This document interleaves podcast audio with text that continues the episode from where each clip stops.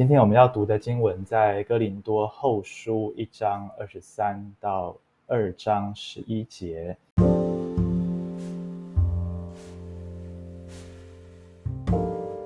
我指着我的性命求告上帝作证，我没有再往哥林多去，是为了要宽容你们。我们并不是要控制你们的信心，而是要做你们的同工，让你们得快乐。因为你们在信仰上已经站得稳了，我自己定了主意，下次不再带着悲伤到你们那里去。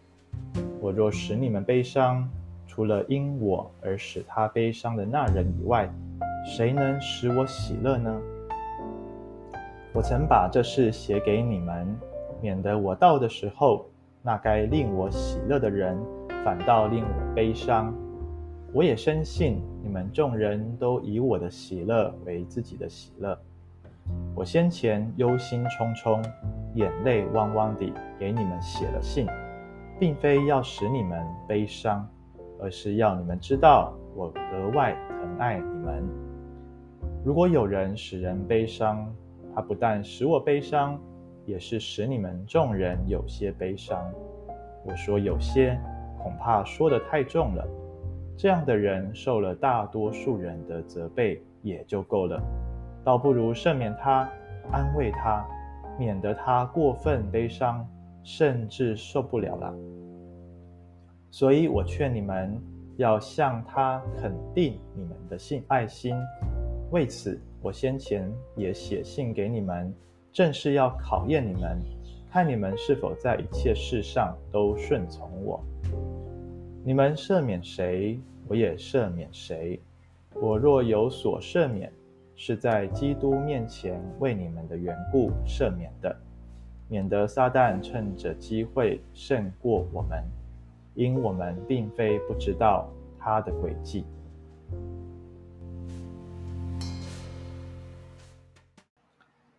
今天要跟大家分享的信息题目叫做“有爱就能饶恕”。啊，有爱就能饶恕。那么我们啊、看到从二十三节到一章二十三节到二章四节哈，这里保罗多次的提到他的悲伤啊，但是后来呢，他又提到了快乐。我们看见他的态度啊，有一百八十度的转变，而之所以能够转悲为喜，全都是为了爱的缘故。爱，为了爱的缘故哈，那么我们刚刚所读的经文在啊、第二章啊，如果大家手头上有圣经的话，你可以看一下。我们刚刚在嗯第二章哈第四节那里有讲到，保罗说他先前啊曾经忧心忡忡、眼泪汪汪的给你们给他们啊哥林多教会写了信啊，那是这样子的，我们熟悉的是哥林多前后书。但实际上，使徒保罗在开拓哥林多教会之后，他曾经写了四封书信，啊，写了四封书信给哥林多教会。那么我们今天所读的这个前后书，其实应该是第二封跟第四封的书信，中间其实有两封没有记，没有这个收录在我们的圣经正典里面。好，那所以你会发现。今天保罗所说的前一封书信，其实不是指哥林多前书，是中间还夹了一封书信。那我们知道读哥林多前书，我们就晓得这间教会他们发生了许多的问题啊，包括伦理道德上的，包括啊弟兄之间互相的告上法院啊，包括有人接待假教师到教会里面听信了他们的教导等等的，那么。呃，我们知道保罗他在第三封书信的那个，就是说在写这封书信之前，他曾经又啊、去到这个啊、本来是想要再去到哥林多，但是后来没有去。那他写的信呢，里面的言这个言辞哈，信的内容非常的严厉啊，非常的严厉，所以就使哥林多的弟兄姐妹悲伤啊，使他们啊担心说，哎呀，保罗怎么？好像说我们说的这么的重哈，那以至于他们重新的去思想自己是不是在啊很多的事情上面啊 得罪了神，或者是不对了哈。所以我们看见保罗他先前啊为了这个得罪他的人感到痛心，这是我们刚刚经文一开始所提的。那至于是什么事情呢？呃，有人说可能是我们刚之前有提过，就是有人娶了他的继母，跟他的继母同居。但是从后面的呃经文前后文来看，我们可能可以比较认定的是说，这个人他批评论断保罗的权柄。我们知啊晓得保罗他是开拓哥林多教会的啊宣教士、创始牧师，但是他的批的权柄却被这些人给批评啊，认为保罗不够格。啊，认为其他的传道人才是更好的。保罗曾经为了这样子的人痛心，而他也对哥林多教会的处理感到失望。好，那我们不晓得，我们没有确切的资料告诉我他们怎么处理的，或许是啊放纵他，也或许是处理的不恰当啊，没有按着真理来面对。因此，保罗他很严厉的写了我们说的哥林多后书之前的那第三封书信。要来责备他们啊，很严厉的责备他们，但没有想到他的责备反而使整个教会的气氛都非常的低迷，使得教会的弟兄姐妹不知道该怎么做才好。但是我们看到今天保罗所讲的，他说他的态度改变了，他不要再使这间教会的弟兄姐妹悲伤，好，因为这不是保罗的目的。保罗的目的不是要他是要哥林多的弟兄姐妹一直陷在罪疚感当中，好像他们做不对、做不好。保罗知道他的责备也好，他的接纳也好，他的鼓励都好，都是为了要帮助神的儿女活在上帝的真理里面，不被谎言给蒙蔽。因此，我们看见他如今愿意给哥林多教会再一次的机会。他说：“这全是因为。”他爱弟兄姐妹的心，啊，爱弟兄姐妹的心，啊、所以亲爱的弟兄姐妹，我也在想，很多时候我们在面对人际上面的相处，有人得罪我们了，或者是我们在一个团体当中，我们看见做不对的地方，做不好的地方，假设我们有机会成为一位领袖，啊，或者是我们团，我们是团队的一份子。甚至我们说，我们就是一个小组，是一个牧区，是一间教会的弟兄姐妹。我们要用什么样的态度来面对这些错误呢？啊，或许我们里面的那个正义感啊，里面的公义性格，会告诉我们要指出错误来。是的，保罗也指出错误来。但是，当我们有些时候，我们的严厉，或者我们单纯只使用律法的时候，律法并不能够使人变得更好。保罗清楚知道这件事情。因此，在责备之后，他知道他的态度不能够一直都是严厉的，叫这群弟兄姐妹失去盼望。他要让他们知道，他这样子的态度的背后，是为了他们，期待他们可以遇见耶稣，期待他们能够啊、呃，在忧伤痛悔之后，在认罪悔改之后，回到主的面前来，来领受上帝赦罪的福音。因此，我们看见啊，保罗他劝教会要饶恕，他改变了他的态度，但是他却也发现教会里面有一些弟兄姐妹，他们对待那个犯错之人还是非常严厉的责备他，甚至是不再跟他来往啊，甚至是也也哦，有有有有一个可能性是把他赶出教会啊，取消他的会籍啦，取消他他在哥林多教会的会籍，或者是说你不能再领圣餐。你不能够再参与服事，甚至不准他参与各项的小组聚会。好，但是保罗知道这件事情之后，他反过来劝弟兄姐妹们要饶恕、要接纳这样子的人。我们看见转悲为喜是因为爱，而当我们愿意选择饶恕的时候，那就代表我们活出了耶稣基督的生命来。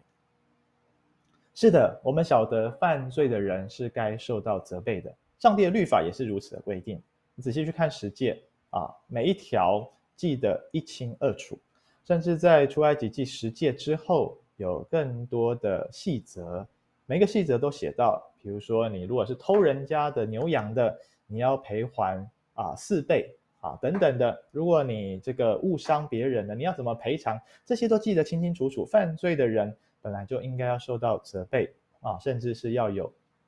相对应的赔偿行为，这叫做律法。但是呢，当责备之后，我们责备是为了使这个人知罪，是为了使这个人离开他的呃这个在犯罪当中的光景。但是责备之后，主的教导、主的心意是要我们去饶恕人，是要我们去跟人和好。为什么饶恕人呢？因为饶恕人不只是放过自己，当我们饶恕的时候，是使我们能够活出耶稣基督爱人、为人舍生命的生命样式出来。我们从刚刚的经文也看见，保罗提到要去怎么样啊？他们的爱要有实际的行动啊！我们看看，在我们刚刚所读的经文啊，第二章啊，在第八节说：“所以我劝你们要向他肯定你们的爱心。”这个肯定的意思是说要坚固，要有实际的行动啊！你们不要只是说好了，我原谅你，而是要实际的去接纳他，可能是恢复跟他一起吃饭。恢复跟他一起聚会，啊，恢复跟他一起来到主的面前来祷告。我们的爱心是要有实际的行动的，啊，那么我们晓得一个被责备的人，其实他心中或许还会带着疙瘩，对不对？即便他说，即便我们说我们原谅他了，但是后面要怎么样的彼此互动，那是很重要的。如果我们没有先主动的跨出一步的话，那么这样的关系可能。还是在尴尬里头。饶恕，饶恕这样的一个权柄是从哪里来的？是从耶稣基督而来的。保罗也说啊，保罗也说，你们赦免谁，我也赦免谁。我若有所赦免，是在基督面前为你们的缘故赦免的。我觉得第十节让我想到耶稣所说的话。耶稣说：“你们在地上所捆绑的，在天上也要怎么样？也要捆绑。”你们在地上所释放的，在天上也要释放。如果大家去看耶稣所说的这句话的前后文，特别是前面，其实提到的就是饶恕这件事情，是我们跟弟兄姐妹、跟我们所爱的家人之间的关系。上帝给我们一个极大的权柄哎，弟兄姐妹，今天我们在传福音的时候，我们的权柄不只是说为人祷告、为人祝福，他的病可以好起来，不只是为人祷告，他可以经历神。上帝给我们一个极大的祷告的权柄，是我们为人啊、奉耶稣的名饶恕别人、原谅别人的时候啊，在天上，上帝也成就这样子的美事。因为我们知道，耶稣基督来到世间，他的福音就是使人跟父神和好的福音。因此，我们跟随主的，我们称为基督徒的，我们也领受耶稣基督的权柄。就是使人能够跟神和好，也能够使人与人和好。这样的和好是从祷告来，这样和好是从我们愿意主动，从自己开始愿意饶恕人，愿意去原谅别人对我们所做的啊这些得罪我们的、伤害我们的事情而来。最后，保罗提到非常重要的事情啊。在第十一节，他说：“免得撒旦趁着机会胜过我们，因我们并非不知道他的诡计。”呃，我们知道撒旦的轨迹吗，弟兄姐妹？撒旦来到这世界上的轨迹是什么？约翰福音讲得很清楚嘛，对不对？啊，盗贼来，无非要偷窃、杀害、毁坏。啊，上帝给我们的是永生的生命，是和好，跟天父、跟人之间和好相爱的关系。但是魔鬼撒旦来，他就是要破坏这一切。他用的方式当然包括谎言啦，包括挑拨离间啊，包括属灵征战呐，哈。那其实哥林多教会正在面对的就是属灵争战啊，他们在面对就是人际关系的不和睦。因此，我们要怎么样去看穿二者的轨迹，并且去胜过他呢？那就是要借着饶恕，借着饶恕我们的弟兄。来挽回他，啊，因为保罗提到这样子的人，哈，呃，这个第六节保罗也提到说要安慰他、赦免他，免得他过分的悲伤，甚至受不了了，哈。那我想我们都有经验啦，如果我们受伤太重，或者是我们犯错了，我们受到了应有的责罚，但是我们感觉不到我们重新被团体、被教会、被身边的人给接纳。那么我们接下来可能继续带着一个小媳妇的心态，或者是带着一个罪人，带着一个好像我做再多都没有用的这样心态来跟人相处，那会使我们太过悲伤，会使我们没有办法 在关系里面活出爱来，没有办法活在上帝的给我们的丰盛的生命里头。因此弟兄姐妹，我们从今天的经文当中，求主帮助我们去思想啊，耶稣基督是怎么为我们舍生命的。我们可以去回顾，在我们过往的生命当中，我们在哪一些事情上面得罪神，但是主他用无条件的爱挽回我们。每一次，每一次都赦免我们。彼得曾经问主说：“主啊，我饶恕人七次可以吗？”七是一个完全的数字，对犹太人来说，那已经够了，非常够了，已经做过头了，太多了。但是主跟他说什么？不是七次，我告诉你是七十个七次。呃，我不知道彼得听到之后有没有往后。有没有吓了一跳，往后就跌倒了哈？有没有吓到腿软了？什么？有有一个弟兄，他已经已经得罪我六次，我打算原谅他最后一次，第七次我就不要再原谅他。结果老师居然告诉我说要七十个七次，到底要饶恕到什么时候啊？当然，我们知道耶稣说的是完全的饶恕。我想彼得，我想啊、约翰，任何一个耶稣的门徒，其实都领受到。耶稣完全的饶恕，因为在主走十字架道路的时候，没有一个人待在他的身边，没有一个人认耶稣为主，没有一个人跟耶稣同受苦难。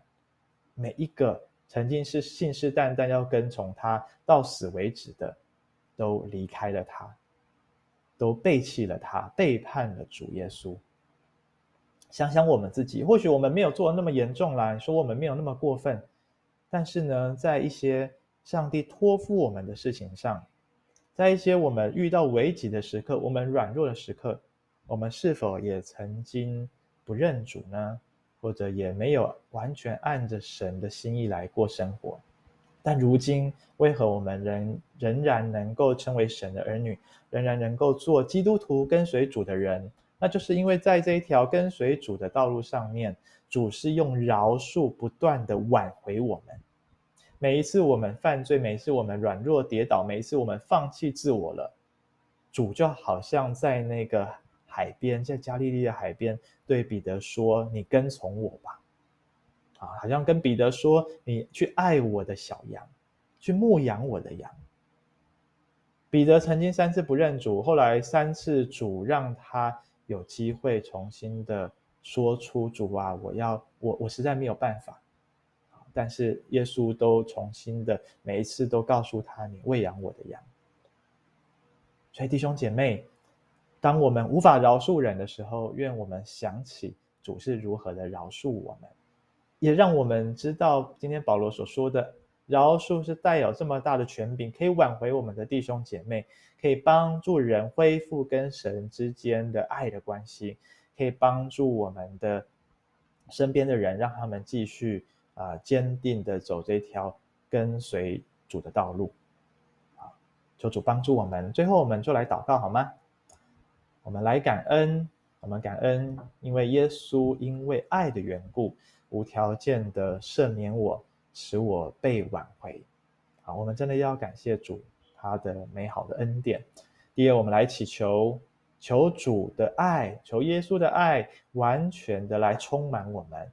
我们知道，如果我们里面没有基督的爱，无法爱人的。保罗也是如此，因此他说，他是因为基督的爱，所以愿意原谅那些得罪他的人。